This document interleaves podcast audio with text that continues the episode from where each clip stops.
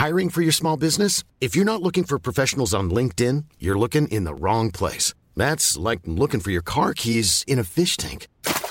LinkedIn helps you hire professionals you can't find anywhere else, even those who aren't actively searching for a new job but might be open to the perfect role. In a given month, over 70% of LinkedIn users don't even visit other leading job sites. So start looking in the right place. With LinkedIn, you can hire professionals like a professional. Post your free job on linkedin.com slash people today. When you're ready to pop the question, the last thing you want to do is second guess the ring. At Bluenile.com, you can design a one-of-a-kind ring with the ease and convenience of shopping online. Choose your diamond and setting. When you find the one, you'll get it delivered right to your door. Go to Bluenile.com and use promo code LISTEN to get $50 off your purchase of $500 or more. That's code LISTEN at Bluenile.com for $50 off your purchase. Bluenile.com code LISTEN. El rock siempre da de qué hablar en Flash Black. Solo hay distintas formas de hacerlo. Conducido por Sergio Albite y Jorge Medina. Un podcast 100% satanizado. Rock por siempre en Flash Black. Venga de ahí, bienvenidos sean todos amigos y amigas, obviamente el lenguaje inclusivo, a un nuevo episodio de Flash Black. Mi nombre es Sergio Albite y, hoy no nos acompaña Jorge Medina, el George, quien obviamente también es un titular de este gran podcast de rock, yeah man. Eh, se encuentra de viaje, pero tenemos un gran invitado que es Fernando Benítez, quien por cierto también estuvo la temporada pasada en el episodio de Rock Psicodélico. Fer, amigo, ¿cómo estás? Muy bien, muy bien. Gracias, Yes. gracias Sergio. Saludos al George, donde quiera que esté. Siempre está viajando. Qué envidia. Y si- no, sé, si- no sé en qué sentido lo dije, lo de que está viajando todo el tiempo, pero qué buena onda. Pero bueno, entonces, ¿de qué vamos a hablar hoy? Gracias por invitar, Sergio. No, gracias, George, amigo. gracias a, to- a todes. Hoy vamos a hablar del legendario John Bonham, también conocido en el bajo mundo del Lampa como Bonzo o The Beast, baterista de Led Zeppelin, que obviamente es una gran agrupación de hard rock eh, de Inglaterra, que para mí es una banda que obviamente ay- ayudó a concretar todo lo que es hoy en día el heavy metal. No te hagas, Sergio, hasta tienes un tatuaje de Ah, Zeppelin. gracias, man. Sí, Así de importante. Así es, de John Bonham. Me, lo hice por él porque es uno de mis músicos favoritos de todos los tiempos y bateristas también favoritos. Uf, por supuesto. Porque bueno, también hay que, hay que mencionar que tú y yo somos bateristas. Eso, sí. man. Yes. ¿Cuáles son las bandas en las que has tocado? Pues bueno, obviamente el Diablo, Acrostic, la Orquesta de Animales.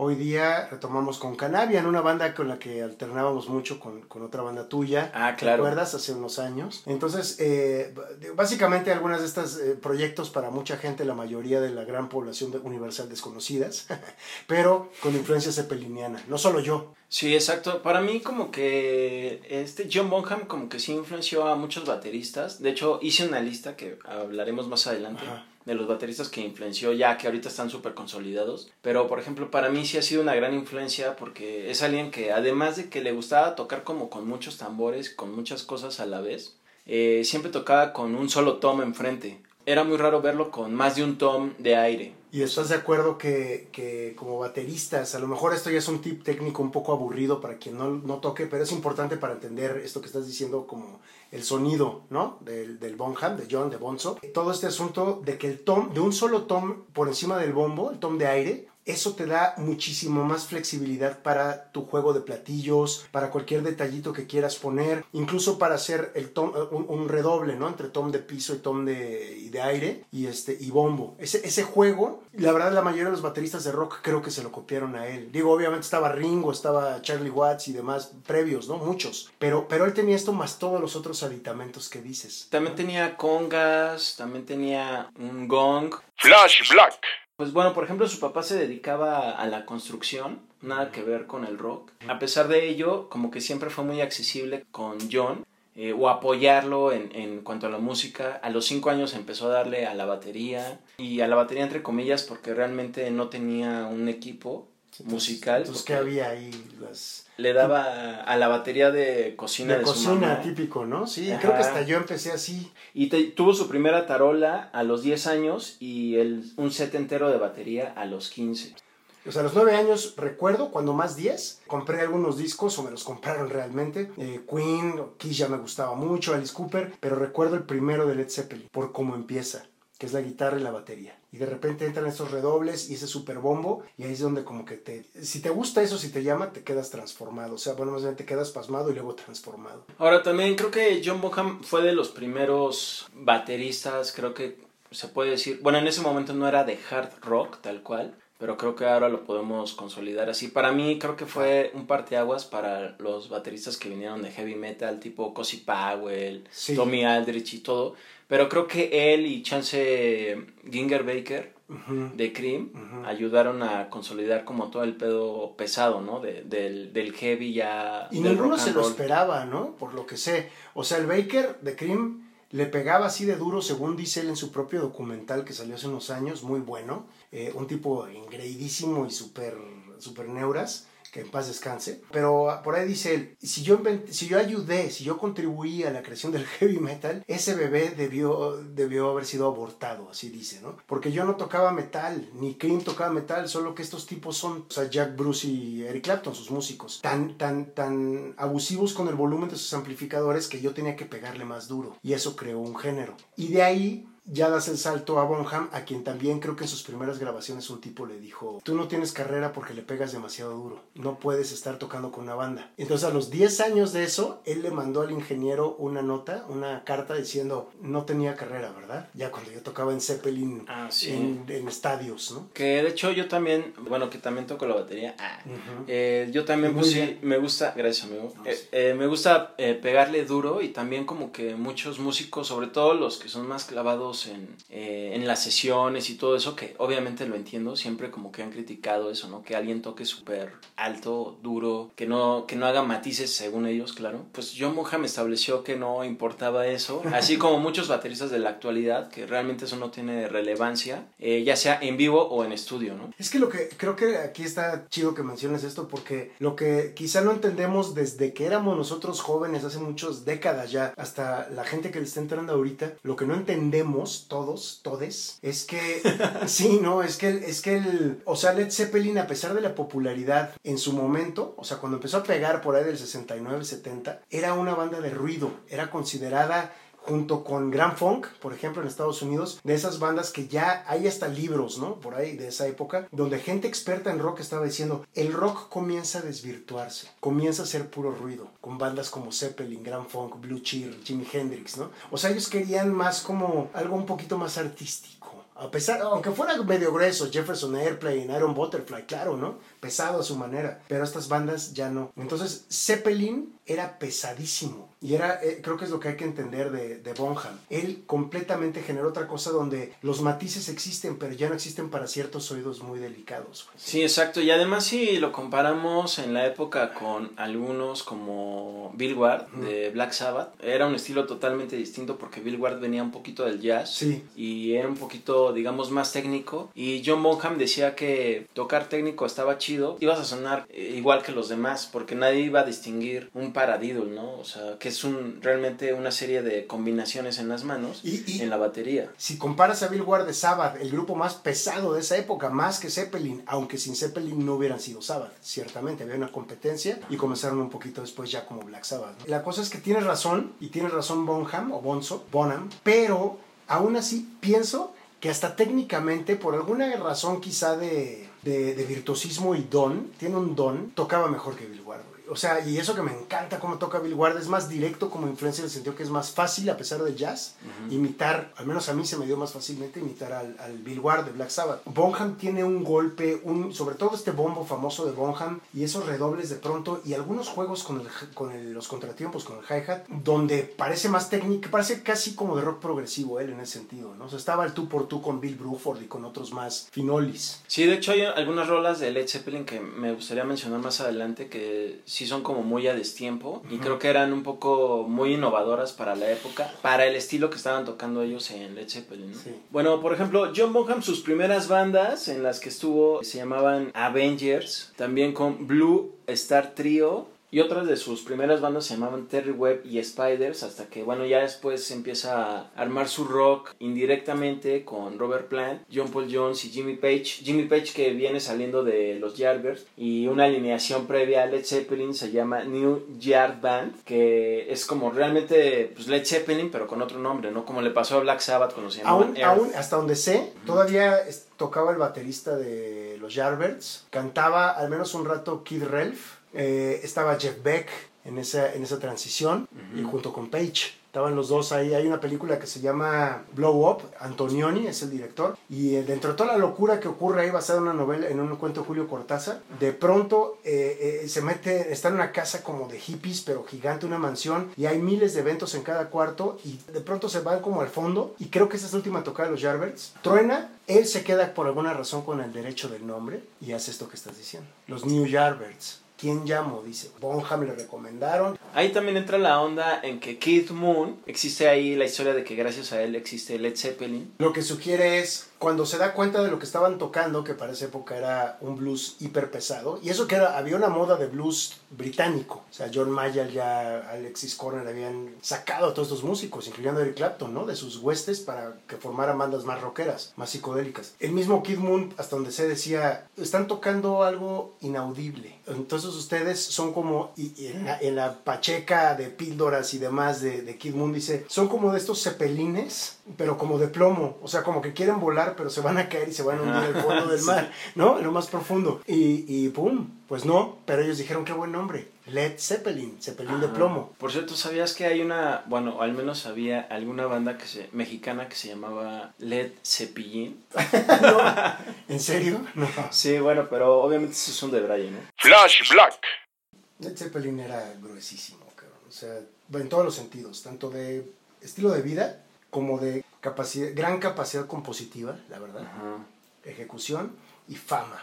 No podemos concebir la fama de grupos como Led Zeppelin o Yes o Pink Floyd hoy día. Hoy pareciera que eso es una música underground, güey. A pesar de la fama. Llenar un estadio tocando Good Times, Bad Times o No Quarter. A pesar de que eran chavos consumidores, tampoco tan lo radical o no sé qué, ¿no? Pero ¿cómo llenar un estadio de 60 mil personas para escucharlos? Sí, porque además incursionaron también en diferentes estilos, le metían un poquito de funk. Bueno, lo que más sobresalió era el groove, de- que yo creo que aportaba sobre todo John Bonham junto con John Paul Jones. O sea, con un baterista como, como John, como Bonzo, no puedes hacer nada más el blusecito de, de lunes deprimente, de martes deprimente, bajo la lluvia y el whisky. Todo eso está muy bien, es la base del rock y es una música hermosa. Pero con Zeppelin y bandas así, y con un baterista como ese, a fuerza tienes que volverlo el relámpago mismo, o sea, tronador, güey, atronador. Que además tenía influencias de, bueno, él, él siempre lo dijo, de Body Rich y Gene Krupa. Hablamos como de finales de los 50, principios de los 60, eran como los super bateristas. Eran más pesados, eran como él. Sí, Dentro de su onda de Big Band o lo que Sí, que de Big Band. Ajá. que pues en ese momento era como casi lo de siempre, pero sí le pegaban durísimo, que yo creo que también es como la base para estos bateristas de heavy metal. Su papá, por ejemplo, te comentaba, trabajaba en la construcción y como que llevaba a Bonzo así a, pues, a chambear,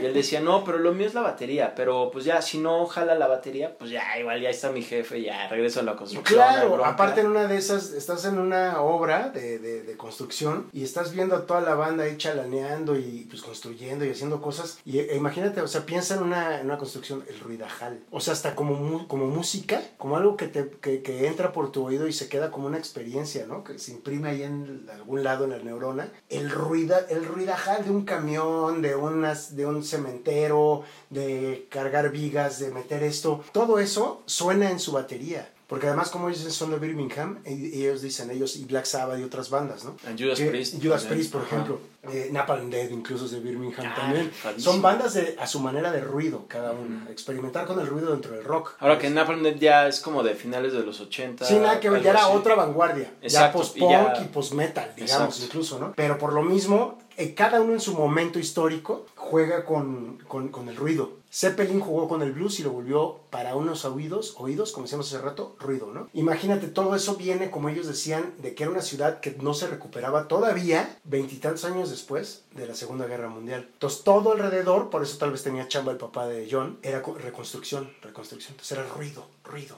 ruido. Te quedas con eso de niño y luego lo sacas. Sí, pues él tenía esa onda de, de, tocar la batería y tocar la batería y luego ya cuando ya se junta con una chava, le promete que cuando ya se vayan a casar, él va a dejar la batería. Pero pues obviamente le apasiona tanto y empieza a armarse súper chido Led Zeppelin que no puede hacerlo. Claro, Zeppelin era un grupo que nadie, como decías de lo de Kid Moon, que nadie esperaba que fuera a estallar. Iban a estallar en el sentido de implosión, de irse al, pues, muy lejos, ¿no? a hundirse para siempre. Se vuelven un cambio en la música. Oye, también este, de señalar que John Bonham nunca tomó clases, como que era autodidacta, por decir. Yo creo que también por ahí, por eso el, el poder de siempre pegarle fuerte, porque seguramente algún maestro le hubiera dicho, bájale, bájale. También se dice que sufría mucho de pánico escénico ya cuando salía a tocar en vivo. Que obviamente eso nunca se le notaba, pero sí era lo que siempre lo ponía muy nervioso. Pero pues afortunadamente eso nunca se denotó en las grabaciones eh, de en video que todavía se pueden apreciar de Led Zeppelin. Flash Black. Lo chido de John Bonham es que también le entraba un poquito a la composición. Ya ves que luego a los bateristas nos, nos ponen en el rincón. así de, ajá, porque creen que no componemos, pero sí sabemos y también tenemos conocimiento musical. Él sabía tocar un poco de guitarra acústica. Bueno, no sabía leer música. Bueno, sí empezó a leer música, pero después lo dejó, como que le hartó. Pero sí dice que después es algo que se arrepintió porque él lo podía plasmar en, digamos que en papel, lo que componía y todo eso, que eso le hubiera ayudado. Y además él ayudó a coescribir la rola, super rola, además de Led Zeppelin, de Kashmir, que además la batería es súper básica. Sí, La de... No hay, no hay manera de tocar esa si no eres Bonham. De verdad, covers habrá, por cada ciudad debe haber tres bandas o diez que toquen esa, ¿no? Nadie va a llegar. Eh, también le latía tanto el rock, así como el soul, que en Led Zeppelin pues no, no solo metía ritmos de rock, sino también de soul, que creo que eso le daba onda. Y creo que también hasta le metía un poco acá de ritmos latinos. Pues la misma, la misma Good Times, Bad Times es como, como latinona. Y hay otra del Zeppelin 4. Es Four Sticks. Y, y en Four Sticks el ritmo es latinón, completamente latinón. No, pues Bonham estaba oyendo música, es que ahí sobre la marcha viendo qué estaba haciendo Santana, qué estaba haciendo Black Sabbath, qué estaba haciendo Grand Funk, qué estaba haciendo Funkadelic. Y además lo mejor de esa época es que a pesar de la gran, gran eh, rivalidad y, el rockstarismo que había, también había un respeto por el otro. Incluso música, como dices, más soul, o sea, más otro género. La gente estaba ahí escuchando qué estabas haciendo. Y eso transformaba tu propio sonido. O sea, era, era un respeto y un amor por una nueva música, güey. Zeppelin contribuyó completamente. Tiene muchas rolas que para mí son muy emblemáticas, no solo por ser la banda, sino por el estilo que le puso John Bonham, que me gustaría mencionarte, a ver qué opinas. Obviamente rock and roll, el inicio de rock and roll, es todo la batería, que pues yo lo he intentado sacar, que y sí tiene una onda muy distinta porque casi 16 avos, son 16 avos, pero no son en la en el contratiempo, sino son en, en la tarola. La tarola. Pero bueno, esto ya es de baterista muy clavado. Casi lo, lo clásico es siempre hacer los 16 avos en, los contratiempos, ¿no? Sí, sí. En el hi-hat. ¿Y sabes qué otra canción así? La de justamente ese disco Black Dog. Black Dog tiene un riff muy sabatiano, o bueno, muy blues pesado, muy uh obviamente, pero la batería está a destiempo según el riff. Ah, sí. O sea, o sea, invierte el tiempo, el tempo, de tal forma que él, eh, o sea, la tarola y el bombo entran al revés para lo que se esperaría si tú tocas algo, una batería, como de seguir esa idea de Jimmy Page más básica, muy buena, pero más básica más cuatro cuartos, más tiempo normal. Y de repente él lo que hace es, ah, no, aquí no va la tarola, va el bombo, al revés. Es un poco lo que hace justo lo que decías, el reggae. Entonces él toma del reggae eso que luego lo, lo lleva a Dyer Maker y otras ah, rolas. Sí, sí, Pero, pero ahí está el estilo. O sea, eso, es, eso no lo podía tocar Bill Ward. Y Bill Ward es buenísimo, pero no podía tocar eso. Le faltaba una soltura y una tranquilidad que por una extraña razón John Bonham tenía y yo pensé que le daba igual tocar ante 50 mil personas que ante nadie. También la rola de Moby Dick, que esa es clasiquísima. Eh, bueno, en el disco se, es el segundo, si no me equivoco. También graba el solo, toca con las manos.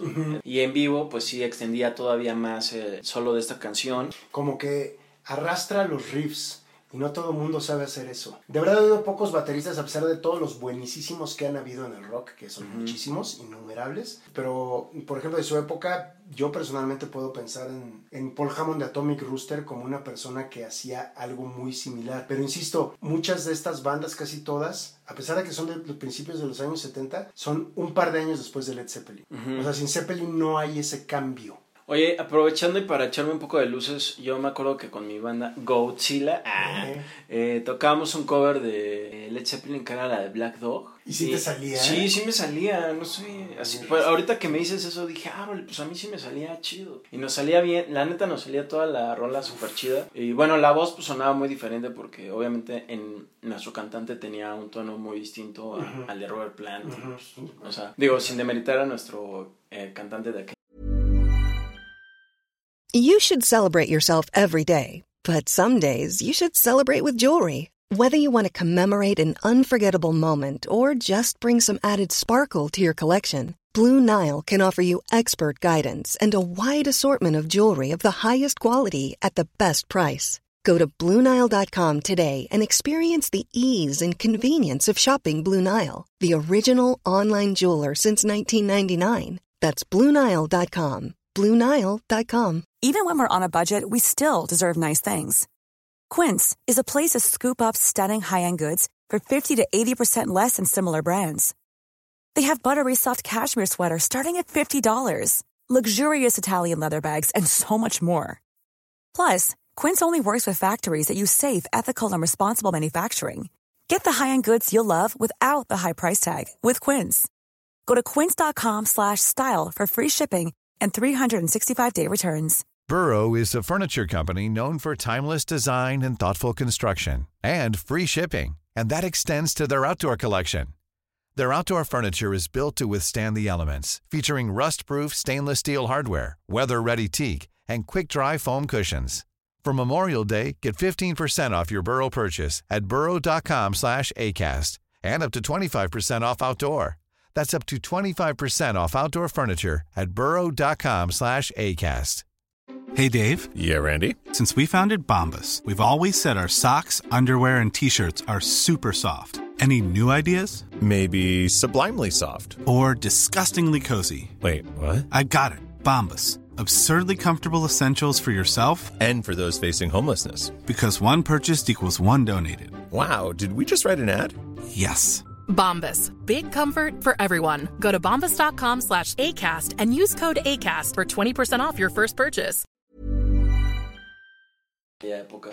Que es Butch, saludos para ti. Al Butch. sí. ¿Cómo no? Saludazos. Sí, sí, sí, sí, te oí, Serge, ya aquí, ya, ya. ¿Cómo dicen? Cebollazo, guayabazo. Como dicen así de tirarte la buena onda. Pero sí te vi imitando a los bateristas de Sabbath y sí te salía muy bien. Entonces, sí, no dudo. Yo creo que el, que el truco con Bonham, si eres baterista, es solo oírlo a él. Es difícil. Y dejarte ir nada más con, con el ritmo. Es muy apasionante y es muy declavado. No todo. Sí. No, pues gracias por esos este, halagos, amigo chocando el puñito, yes. Justamente hay un documental, eh, creo que es de VH1, de esos de Behind the Music, ya sabes, así como de finales de los 90, principios de los 2000, donde John Paul Jones sale diciendo que todos así querían ser, bueno, que todos en los 90 querían ser como John Paul Jones como por ejemplo Stone Temple Pilots, eh, Soundgarden y todo eso, pero que realmente no les salía, porque ellos así salen tocando con todas sus fuerzas, así levantando el brazo, el codo, y lo que realmente hacía era, eh, John Bonham era solamente pues usar puro muñequeo, y con todo eso ahí tenía toda la fuerza para a mí, a mí me, o sea, a mí me parece patético como un poquito incluso antes del grunge, o sea, estas bandas que, que, menciona John Paul Jones o Bonham, bueno, Bonham ya estaba muerto, John Paul Jones, ¿no? De, influencia, influenciadas por Zeppelin. Antes de eso estaba el hair metal, o sea, en, en mis tiempos llamado glam. Ah, metal. Ah, sí. Y, y, había bandas que eran descaradamente Zeppelin, incluyendo la banda de su hijo, Bonham. Ah, claro. Pero sí, estaban sí, sí. estos que se llamaban ah, Kingdom, Kingdom Come, que no. yo los vi en vivo en el 88, abriéndole a Metallica y a Dokken y Scorpions y Van Halen. Hoy día yo diría, hoy día que ya estoy grande y que, y que tengo más perspectiva, digamos, más distancia de cosas, tocan bien, tocan bien. Pero, pero, en esa época me sonaron demasiado clones de Zeppelin incluso les llamaban Kingdom Clone. Ah, ¿No? Por, pero porque era ridículo. Era, era nada más la idea de Zeppelin llevada a McDonald's, güey. sí. O sea, no mal tocado ni nada, pero muy comercial, muy, muy sí. por encimita, pues, como, como, como para llenar nada más el tiempo, el espacio, el, el, consumo. Pero no la idea de un Zeppelin de lo que significaba tocar en vivo con esos cuatro integrantes. Yo pienso ah. incluso que el grunge, a pesar de que tal vez ellos tenían esta percepción, los de Led Zeppelin, logró mucho mucho más. O sea, eh, con sonido Zeppelin, deja tu Stone Temple Pilots, pero Soundgarden, por ejemplo, me parece súper zeppeliniano a veces, pero también original. Y también con un- grandes músicos. El baterista es maravilloso. Sí, Matt Cameron es influenciado ese sí es bueno. ese sí es directamente bueno. por claro, Bonham. por Bonham, ¿no? Invierte tiemp- tempos, todo así, ¿no? Sí, digamos que él como que sí tomó la influencia de Bonham, pero todavía él agregó de lo suyo. Exacto, Y son de los de esos tiempos. grandes. Son Exacto. todos esos grandes de los tiempos, ¿no? Exacto. Bueno, de hecho, bueno, te voy a mencionar algunos bateristas que obviamente están totalmente influenciados por Bonham, como Dave Grohl, creo que es el más comercial, pero el más evidente, Sí, que de hecho casi tiene acomodado igualito su set. Eh, Bueno, eh, suena, su- suena muy así en, en Inútero, de Nirvana. Suena super Bonham, más que en otros discos de Nirvana. Y en el Queens of Stone Age, el, el rojo. Ah, sí, Songs for the Deaf. También, es, es- Sí, es- la mitad es la batería, la verdad. O sea, a mí Dave Grohl no me cae muy bien, ah, pero, pero sí toca. Y toca muy bien. Y cuando quiere, se hiperrifa bonjanescamente. Y además yo creo que luego completó su sueño zeppeliniano al tocar con John Paul Jones en esta banda de Them Crooked Vultures. Ah, sí. Sí. Es, es- es como su sueño mojado eso, ¿no? Sí. Estás Bueno, tocando con el de Led Zeppelin. Dave Grohl, que por cierto también hicimos un episodio especial en Flash Black, escúchenlo. Yes. Eh, Chad Smith de Red Hot Chili Peppers, también super Bonham. No lo hubiera pensado. Eh, Toca muy bien. Eric Carr de Kiss, creo que tiene toda esa influencia. Uh, Creatures of the Night, ahí suena Lick It Up y, y ¿cómo se llama el previo? El este, The Elder, Music for the Ah, Elder. The Elder, ¿cómo no? Sí. Cuando se estrena, de hecho. Ajá. Eso es Bonham, Bonham. Sí. Y la pesadez, incluso se, nota que Kiss dijo, de aquí nos agarramos y ahora sí vamos a ser el grupo pesado que queríamos ser, pero Peter Criss no nos permitía. Tommy Lee de Motley Crue Mm. también, porque a pesar de que no es como muy virtuoso, siempre ha sido de los que le pega durísimo. Durísimo. También Dave Lombardo y Lars Ulrich, aunque hay una diferencia entre ellos dos. Hay una gran diferencia. Pero, sí.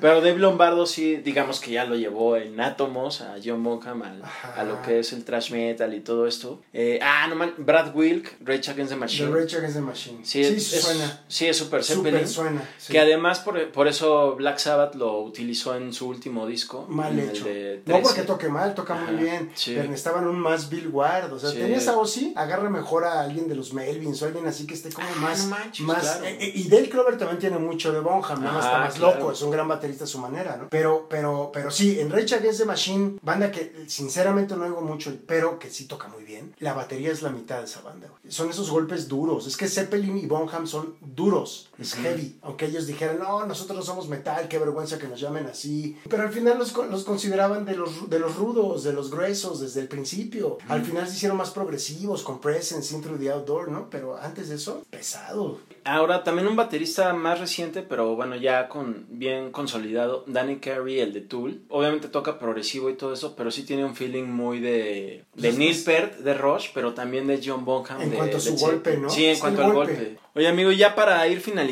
es que la verdad hay un chorro de, de hablar de John Bonham, No, que pues es digo, es- como bateristas nos clavaríamos más. ¿Cuánto y- está cumpliendo de muerto? 41 años, ¿no? eh, pues se murió, sí, En el 41 80. años en el 80. Se murió un mes después que yo nací. Se murió por una guacareada. Que se echó 40 Una- shots. bueno, una peda extrema. Sí, se echó una, una super ebriedad de 40 shots de vodka que fueron como, es como casi litro y medio, que en todo un día se lo aventó, además fue a ensayar, todavía tocó y todo. No, y te aseguro, te aseguro, Serge, que obviamente son de Led Zeppelin, son de esa época. Si hoy día el consumo de drogas es durísimo, y no, no estoy ni en pro ni en contra, tengo mis experiencias como tú, como todos, pero en esa época era gruesísimo, era, órale, le vas a entrar up to the limit, ¿no? Hasta el fondo. Entonces, lo que no te dicen, yo creo, porque en esa época era mucho peor visto que ahora, era que seguro el tipo se dio 35 mil líneas de cocaína mientras para seguir metiéndose sus litros de vodka y de repente dijo, ya me voy a dormir, ya estuvo, ahora sí, y nadie lo peló, porque pues ¿qué vas a pelar si se ha dormido 20 veces junto a ti, güey?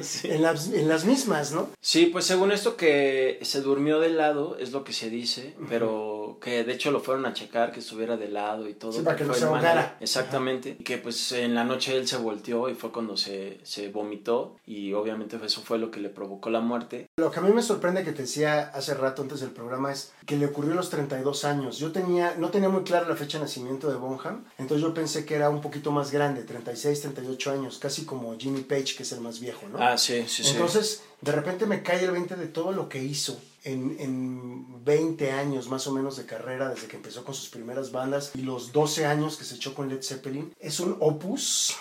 o sea, es toda, es toda una obra brutal para una persona de 32 años. Yo de chavito lo veía y yo pensé que tenía 100, 200, era eterno, no sé, lo veía inmortal. ¿no? Sí, es que además yo, por ejemplo, cuando tenía 16 años, lo veía en los videos que sacaban cuando MTV era chido, eh. Led Zeppelin tocando, y lo veía así con barba y greña, decía, no manches, duró así, ¿cuánto vivió, no? Y ahorita, pues ya, así yo de 40 años y más, ah, y ya barbón y todo, pues sí, pienso que, obviamente yo como niño lo veía ya como un super señor, pero no, estaba súper chavo, falleció el 25 de septiembre de 1980, Sí. un mes después, casi, Un mes de después que de- yo nací. Ah, Sí, amigo, así es. Así Sí, es. muy rifado, la neta. Pero sí es cierto que en esa época todos parecían dioses, güey. Y Ajá. dioses, obviamente, ¿no? Del rock and roll. Dioses, dio- eh, lenguaje inclusivo.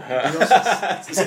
Con E. Bueno, pues parecían eso. Entonces tú veías a Zeppelin, yo no les calculaba edad, güey, ¿no? No entendía. Ajá. Yo de morro, cuando los descubrí, ¿no? Principios de los 80, por ahí. Y yo decía, no, es que... Porque en esa época, además, todo mundo, incluso los rockeros, Judas Priest, ¿eh? Deja tú Durán Durán, andaban más peinaditos en los 80. Digo, ya llegó el trash luego y cambió, ¿no? Pero, pero antes, ay, Glenn Tipton de Judas trae su matita y no es una mata, no es nada, ¿no? Y veías entonces lo que dices, videos de Zeppelin de los años 70 o de Pink Floyd, decías, estos güeyes, ¿qué edad tienen? Tienen 90 años tocando, tienen Ajá. 10 mil años de edad, o sea, ¿cómo son? Son dioses, en serio, ¿no? O sea, digo, es una glorificación, sí entiendo que es mitificarlos, pero también hacían lo suyo para eso, güey. Oye, pues mencionar que también, además de Led Zeppelin, también tocó en Band of Joy, que ya era como, digamos, un proyecto alterno de Robert Robert, Plant, Plant. También tocó con Screaming Lord. eh, True Lord Soch, en un disco que se llama Heavy Friends. Ese lo tuve Yes. en vinil y por idiota lo vendí hace ya como 20 ah, años. cámara. Lo vendí porque está bueno. Screaming Lord Soch era una especie de niño bien inglés. Ajá. Pues le dio por ser hippie y grabar sus discos con sus amigotes. Entre ellos Kid Moon, John Bonham, Jimmy Page, Jeff Beck. No sé cuántos están ahí en, el, en un disco que se llama Screaming Lord Soch and Heavy Friends. Entonces sale él en la portada en un coche y atrás eh, vienen fotos de toda la gente que participa al menos en mi edición, y, la música es muy Zeppelin. Está más a gogo, pero de repente hay unos flashazos de rock pesado de 2, 3 minutos en cada rola, solos, las partes instrumentales, que dices, wow. La cosa que tenía Lord Soch es que realmente no cantaba, simplemente era el rico, el, era el millonario que decía, ay, ¿qué vas a hacer John mañana? No, pues nada, beber. Ah, pues te invito y bebemos y grabamos. Y sacó el disco. Un clásico de la, de la bizarrez, ¿no? De la época. Ah, bueno, obviamente eso lo vamos a incluir en la playlist de oh, Flash sí, Black. Lord Soch. Sí, también tocó en Family Dog. También tocó con Paul McCartney en Wings. Ajá, En John 1900 Bon- eso sí no sabía. Ajá, en 1976 grabó una canción que se llamaba Beware My Love, pero que realmente no salió sino hasta el 2014 en una colección ya de rarezas que Ajá. sacó Wings. O sea, estaba inédita por alguna extraña razón legal o alguna madre así, ¿no? Eh, pues más bien él, él grabó un demo, pero en ese tiempo nunca, se, nunca salió y ya fue como en el disco Wings at the Speed of Sound, que, es el- Mm. que te digo es el 2014, donde ya se puede escuchar a John Bonham con esa rola. Eh, y de hecho la última tocada en vivo de John Bonham fue con Paul McCartney en 1980 en un concierto de caridad que hizo McCartney. ¿Era el de Networth? eh, no, no, no, fue después del Network, porque ese fue del 79, Ah, en la última, en el último show que hizo con Led Zeppelin, en ese festival, que ahora Network otra vez ya es un lugar para festivales. Es que, es, que es, es inigualable John Bonham. O sea, ahorita con lo que está diciendo, como cerrando su vida, cuando Zeppelin trató de volver, nunca fue lo mismo. La- creo que lo hicieron bien en 2007, 2009 con esto del hijo, Ajá, Jason. con- con porque Jason. Jason. se inició igual a los pinches 5 años, 6 años, iba con, de gira con su papá. Ya era John, ya era Led Zeppelin. Y entonces lo que se sabe es que como a los 8 por ahí decían hay que probar sonido en los estadios y agarraban al Jason, el hijo de John, y, lo, y él, él lo agarraba más bien, y lo ponía ahí, decía, tócate el ritmo, toco, toco, ta, ta. Así un ritmo básico de, de baterista. Se ponía Bonham a dar vueltas por el estadio, a checar cómo sonaba la- lo, lo microfoneado en lo que su hijo niño tocaba. De ahí se le quedó y sí toca muy parecido a su papá. A mí me gusta cómo toca Jason, pero cuando Led Zeppelin ha tratado de hacerla sin él, no pueden, y lo saben ellos. O sea, eh, ahora que hablabas de festivales como Live Aid del 85-86. Ah, sí, qué oso. Tocan Phil Collins y Chester Thompson, que son grandes batacos, grandes, Sí, sí, grandes, sí. enormes, excelentes, súper buenos bateristas, y no pueden. Se les cae el ritmo de Whole Lotta Love al final de que no. Aparte meten a dos bateristas para llegarle al nivel a John y se les cae. Así de, no sé si estaban drogados o simplemente se aburrieron o dijeron no estoy a la altura, pero se está cayendo el ritmo y es, es vergonzoso, güey. No Sí, manches, o sea, Phil. Collins, que además estuvo en Genesis. Digo, Sí. ya no estuvo en la era progresiva, pero sí es un buen No, no, y baterista. tocaba en Brand X, que era jazz, y este Chester Thompson que tocó en Power Station, un chingo de bandas así como, como entre jazz y pop y funk y no sé qué. O sea, de que tocan, to- mega tocan. Tal vez hasta más técnicamente que John. No le dan a Bonham. No, no, hay, no hay manera. Sí, y creo que, por ejemplo, muchos bateristas como ya muy técnicos de hoy en día, como por ejemplo el de Porcupine Tree, no Gavin. Harrison, que es súper progre, súper chido, pero súper técnico, pero creo que no tiene feeling, el feeling que por ejemplo tendría John Bonham. Y para John Bonham era muy importante el feeling, ¿no? También solo agregar que antes de su muerte él venía ya como dejando una adicción de, de la heroína, De que heroína. justo mencionas. Y pues nada más mencionar que por ejemplo bateristas actuales como Brian Tichy, que también lo hemos visto, que también tocó para Ozzy Osbourne, Foreigner, Billy Idol, organiza cada que puede un festival que se llama Bonzo Bash, donde invita como a los bateristas más representativos del momento, incluyendo a Achilles Priester de Angra o a Ray Lucier de Korn. Seguramente a Mike Portnoy, que Ajá, es, claro. es un, sinceramente, un idólatra de, de Bonham. O sea, que también tiene su banda tributo. Toca muy bien, todo lo que digo, yo no soy muy fan, sí toca bien, sí toca re bien, y, pero, pero no es Bonham. Está, cuando quiere ser, él es mejor para lo técnico, pero cuando quiere ser Bonham, no, no está tan ahí, es que no, no es posible. Es Sí, posible. no, es que lo ha intentado hacer, pero siempre le gana como el APR de dur, dur, dur, así como que querer meter así doble bombo y todo eso. Ah, y eso también de señalar que John Bonham nunca No, tocó, nunca cuando- usaba un doble pedal o, o doble bombo, que en esa época ni siquiera había doble pedal, ¿no? Claro, entonces cuando tú o cuando alguien escucha un, un, un tresillo en el bombo, o sea que pareciera este, lo que dice Sergio, un doble bombo, es su pie loco, una pata loca, suelta, suelta, que pocas veces es imitada y con esa soltura mucho menos. Insisto, Jason lo hizo y hay un video de ese del, del, del Led Zeppelin 2007-2009 con Jason en la batería, su hijo, y justo cuando tocan, abren con esa me parece, ¿no? Con Good Times, Bad Times. Ah, con eso habla. Y está este, este- uno de estos bombos característicos de Bonham que parecen doble bombo y son un solo pie. Eh, hasta Jimmy Page se da la vuelta y le dice al Jason, eso es, así, así Ajá. es, así es. Ajá. Cuando, cuando se acabó Zeppelin, por la muerte de John Bonham, consideraron seguir. Y habían pensado en meter a Cozy Powell. Tú Ah, dijiste hace venga, rato claro, que estaba sí. de alguna forma influenciado. Pensé que, que también Carmine. También, Carmine, porque era, que era amigo de muy amigo, era amigo ajá, de, de- sí. de John, ¿no? Carmine Apice que había tocado con eh, Vanilla Cac- Fudge, Cactus. Rod Stewart, Rod venía de. Rod Stewart, una, una larga temporada con Rod Stewart, y sí tocaba muy parecido, pesado, así toca muy bien Carmine, Carmine, pero, pero no tiene eso tampoco, ni Carmine lo tiene. Entonces, lo que hizo Page al ver que ya no podían, ah, porque aparte Page dice, estoy viendo, en una entrevista que traduje hace muchos años, dice, estoy viendo que el heavy metal está volviendo. Entonces, el próximo disco Led Zeppelin, ya lo habíamos hablado todos con Bonham, iba a ser heavy metal, lo que entendíamos por metal nosotros. Eh, venían de un disco que era Through the Outdoor, que era pop, pop progre. Entonces iban a ser metal, ya ochentero. ¿Qué iba a ser eso? Iba a sonar increíble, yo creo. Entonces por eso querían meter o al Cozy Powell o a Carmine, porque eran drum, hard-hitting drummers, como dicen, o sea, pesados, duros. Pero algo no les convenció. Entonces Page se fue a tocar con Steve Howe de Yes y me parece que Alan White de Yes también, eh, a hacer un trío que se llamaba XYZ,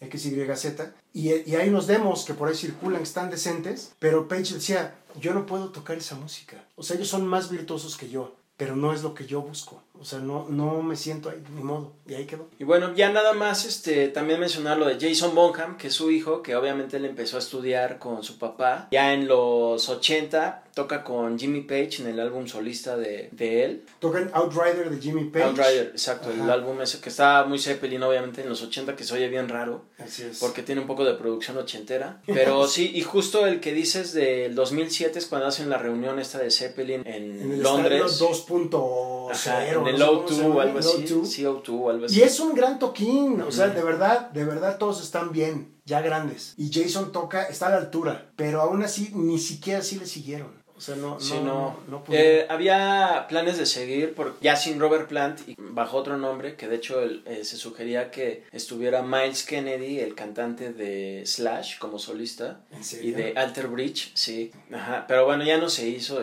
Eh, Jason Bonham y John Bonham, que es lo que nos reúne hoy en Flash Black, amigo. Oye, gracias por venir. No, es un- fue un placer, la verdad. Gracias, Serge. Gracias, George. Donde quiera que usted esté ahorita. Lo queremos. Chidísimo. Este, ¿dónde te Gracias. podemos seguir escuchando o encontrando en redes sociales? O Ah, en bueno, tu programa, pues, tienes tu programa de radio. un programa amigo? de radio también para cuando gusten en una estación llamada en internet salvameradio.com los martes y jueves de 9 a 11 de la noche en el canal en vivo. Entonces, si gustan ahí checar, pues estamos poniendo rock pesado y rock hippie, rock psicodélico y demás. Chidísimo, amigo. Y tienes una cuenta Twitter, ¿no? Ah, tengo, sí, es arroba 2112 Fer Benítez. Yo no inventé ese nombre, pero bueno, arroba 2112 Fer Benítez y sí, send them, bring them home, bring it on home, como decía Led Zeppelin, Ah, precisamente. oye, pues chido. Saludos al George. Sí, a, lo que a queremos, Portland, George, Oregon, amigo. Eh, ya saben, nos pueden encontrar en redes sociales, arroba Medinaudio, en Instagram y Twitter para George. A mí me encuentran igual en Twitter e Instagram como arroba albuitre con B de vaca. Y obviamente estamos estrenando nueva imagen en las redes sociales de Flash Black. Entonces nos encuentran en Facebook como Flash Black Podcast y en Instagram como arroba Flash Black Pod. Muchas gracias por escuchar este episodio súper clavado de bateristas de John Ah, Bonham. Pero muy chido y pues nos veremos pronto en, un- en una nueva emisión de Flash Blackman, el ADN del rock. Mom deserves the best, and there's no better place to shop for Mother's Day than Whole Foods Market. They're your destination for unbeatable savings, from premium gifts to show-stopping flowers and irresistible desserts. Start by saving 33% with Prime on all body care and candles. Then get a 15-stem bunch of tulips for just $9.99 each with Prime. Round out Mom's menu with festive rosé, irresistible berry chantilly cake, and more special treats. Come celebrate Mother's Day at Whole Foods Market. Está aquí. Está aquí y además gracias, neta. Se siente chido hablar de estas cosas. Yeah, nos vemos amigos y amigas, ya, inclusivo. Rock por siempre en Flash Black. Conducido por Sergio Albite y Jorge Medina. Flash Black. El ADN del rock está en Flash Black.